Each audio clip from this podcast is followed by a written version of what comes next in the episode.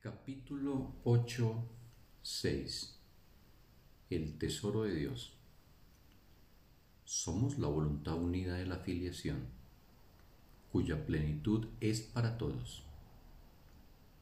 Comenzamos nuestra jornada de regreso juntos y, según avanzamos juntos, congregamos a nuestros hermanos. Cada aumento de nuestra fuerza se lo ofrecemos a todos para que ellos puedan también superar su debilidad y añadir su fuerza a la nuestra. Dios nos espera a todos con los brazos abiertos y nos dará la bienvenida tal como yo te la estoy dando a ti. No dejes que nada en el mundo haga que te olvides del reino de Dios. El mundo no puede añadirle nada al poder y a la gloria de Dios y de sus santos hijos. Pero si sus hijos ponen su atención allí, el mundo puede cegarlos e impedir que vean al Padre. Tú no puedes ver el mundo y conocer a Dios. Solo uno de ellos es verdad. He venido a decirte que no es a ti a quien corresponde decidir cuál de ellos lo es si lo fuese, ya te habrías destruido a ti mismo. Mas Dios no dispuso la destrucción de sus creaciones, pues las creó para toda la eternidad. Su voluntad te ha salvado, no de ti mismo, sino de la ilusión de ti mismo. Dios te ha salvado para ti mismo. Glorifiquemos a aquel que el mundo niega pues el mundo no tiene poder alguno sobre su reino. Nadie que Dios haya creado puede encontrar dicha en nada excepto en lo eterno, no porque se le prive de todo lo demás, sino porque nada más es digno de él. Lo que Dios y sus hijos crean es eterno, y en esto, y solo en esto, radica su dicha escucha la parábola del Hijo Pródigo y aprende cuál es el tesoro de Dios y el tuyo. El hijo de un padre amoroso abandonó su hogar y pensó que había derrochado toda su fortuna a cambio de cosas sin valor, si bien no había entendido en su momento la falta de valor de las mismas. Le daba vergüenza volver a su padre porque pensaba que lo había herido. Mas cuando regresó a casa, su padre lo recibió jubilosamente toda vez que el hijo en sí era su tesoro. El padre no quería nada más. Lo único que Dios desea es su hijo, porque su hijo es su único tesoro. Tú deseas tus creaciones tal como Él desea las suyas. Tus creaciones son tu regalo a la Santísima Trinidad creadas como muestra de agradecimiento por tu propia creación. Tus creaciones no te han abandonado, de la misma manera en que tú tampoco has abandonado a tu Creador, sino que extienden tu creación de la misma forma en que Dios se extendió a sí mismo hasta ti. ¿Pueden acaso las creaciones de Dios derivar dicha de lo que no es real? ¿Y qué es real sino las creaciones de Dios y aquellas que son creadas como las suyas?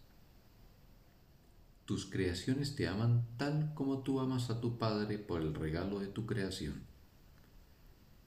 Ningún otro regalo es eterno y por lo tanto ningún otro regalo es verdadero. ¿Cómo entonces ibas a poder aceptar cualquier otra cosa o dar cualquier otra cosa y esperar dicha a cambio? ¿Y qué otra cosa podrías desear sino la dicha? Tú ni te hiciste a ti mismo ni hiciste tu función.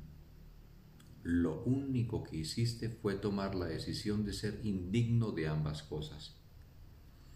Pero no puedes hacerte indigno porque eres el tesoro de Dios y lo que para él tiene valor es valioso.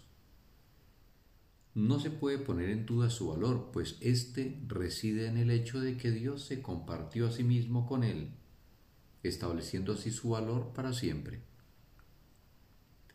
Tu función es aumentar el tesoro de Dios creando el tuyo. Su voluntad hacia ti es su voluntad para ti. Su voluntad hacia ti es su voluntad para ti. Él no te negaría la capacidad de crear porque en ello radica su dicha. Tú no puedes hallar dicha excepto como Dios lo hace. Su gozo estriba en haberte creado a ti y Él te extiende su paternidad para que tú puedas extenderte tal como Él lo hizo. No comprendes esto porque no lo comprendes a Él. Nadie que no acepte su función puede entender lo que ésta es, y nadie puede aceptar su función a menos que sepa lo que él mismo es. La creación es la voluntad de Dios. Su voluntad te creó para que tú a tu vez creases. Tu voluntad no fue creada aparte de la suya, por lo tanto tiene que disponer lo mismo que la suya. La idea de una voluntad reacia no tiene sentido por ser una contradicción intrínseca que en realidad no significa nada. Cuando piensas que no estás dispuesto a ejercer tu voluntad en conformidad con la de Dios, no estás pensando realmente. La voluntad de Dios es puro pensamiento y no se puede contradecir con pensamientos. Dios no se contradice a sí mismo y sus hijos, que son como Él, no pueden contradecirse a sí mismos ni contradecirle a Él.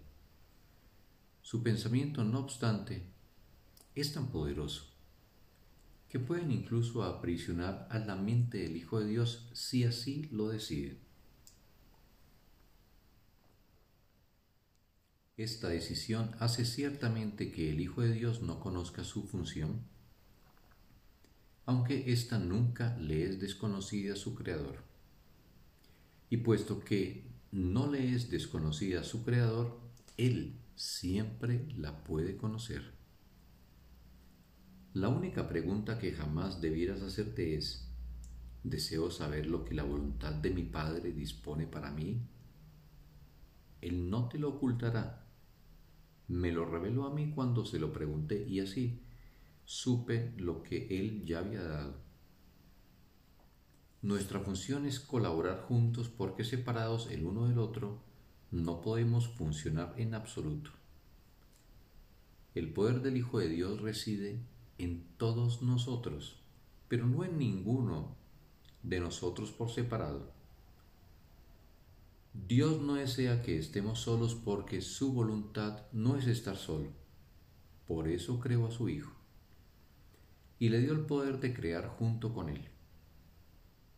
Nuestras creaciones son tan santas como nosotros y nosotros que somos los hijos de Dios somos tan santos como Él. Por medio de nuestras creaciones extendemos nuestro amor aumentando así el gozo de la Santísima Trinidad. No comprendes esto porque, aunque eres el tesoro de Dios, no te consideras valioso. Como resultado de esa creencia no puedes entender nada. Yo soy consciente del valor que Dios te otorga. Mi devoción por ti procede de Él, pues nacido del conocimiento que tengo de mí mismo y de Él no podemos estar separados. Lo que Dios ha unido no se puede separar y Dios ha unido a todos sus hijos en sí mismo. ¿Cómo ibas a poder estar separado de tu vida y de tu ser? El viaje a Dios es simplemente el redespertar del conocimiento de donde estás siempre y de lo que eres eternamente. Es un viaje sin distancia hacia una meta que nunca ha cambiado. la verdad solo puede ser experimentada.